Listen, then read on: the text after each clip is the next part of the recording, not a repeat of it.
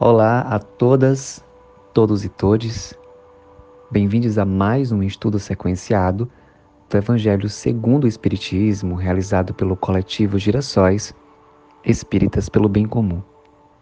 Hoje, quinta-feira, dia 4 de maio de 2023, as nossas vibrações é pela paz, pelos governantes e líderes sociais. Estamos no capítulo 9. Bem-aventurados aqueles que são brandos e pacíficos. Instruções dos Espíritos.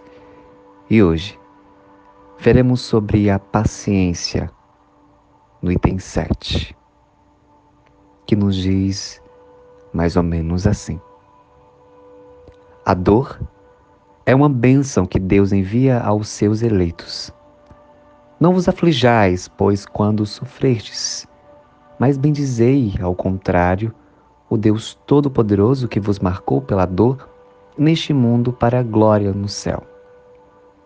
Sede pacientes. A paciência é também uma caridade e deveis praticar a lei da caridade ensinada pelo Cristo, enviado de Deus. A caridade que consiste na esmola dada aos pobres, é a mais fácil das caridades. Mas há uma bem mais penosa e, consequentemente, mais meritória. Perdoar aqueles que Deus colocou sobre nosso caminho para serem os instrumentos dos nossos sofrimentos e colocar a nossa paciência à prova. A vida é difícil eu sei. Ela nos compõe de mil nadas que são picadas de alfinetes que acabam por ferir. Mas é preciso considerar os deveres que nos são impostos, as considerações, as consolações e as compensações que temos por outro lado. E então veremos que as bênçãos são mais numerosas do que as dores. O fardo parece menos pesado quando se olha para o alto do que quando se curva a fronte para o chão. Coragem, amigos e amigas. O Cristo é o vosso modelo. Ele sofreu mais do que qualquer de vós e não tinha nada a se censurar. Enquanto que vós tendes vosso passado a espiar e vos fortalecer para o futuro. Sede, pois, pacientes, sede cristãos. Essa palavra encerra tudo. Um espírito amigo. Árvore, 1862. Amigos e amigas, a gente tem sempre colocado se colocado, na verdade, num lugar de atenção. Principalmente nesse momento de corre, corre, do dia a dia. Mas as situações difíceis e principalmente pós-pandemia, onde as crises emocionais estão mais latentes, isso é extremamente perceptível, principalmente na nossa juventude que não sabe lidar com as situações, com os problemas da vida real, por estar encucado na vida e com a vida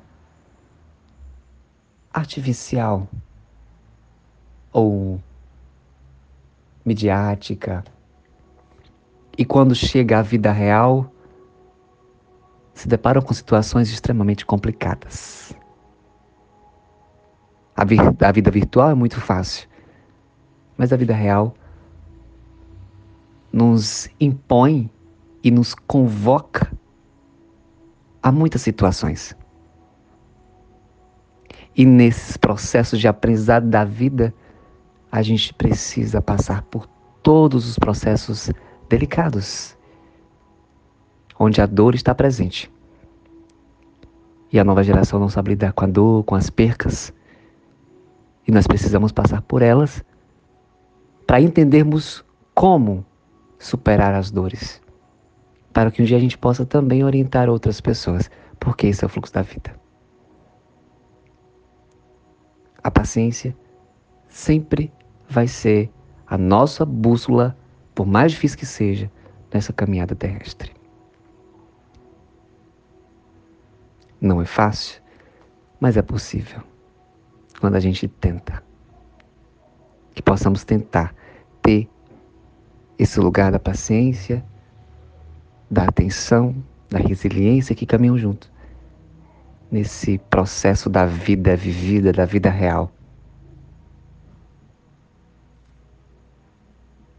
Que Deus nos abençoe e nos conduza a mais um dia que está por vir cheia de paz, abundância e prosperidade. Que assim seja. Esse foi mais um estudo sequenciado do Evangelho segundo o Espiritismo, realizado pelo coletivo Girassóis Espíritas pelo Bem Comum.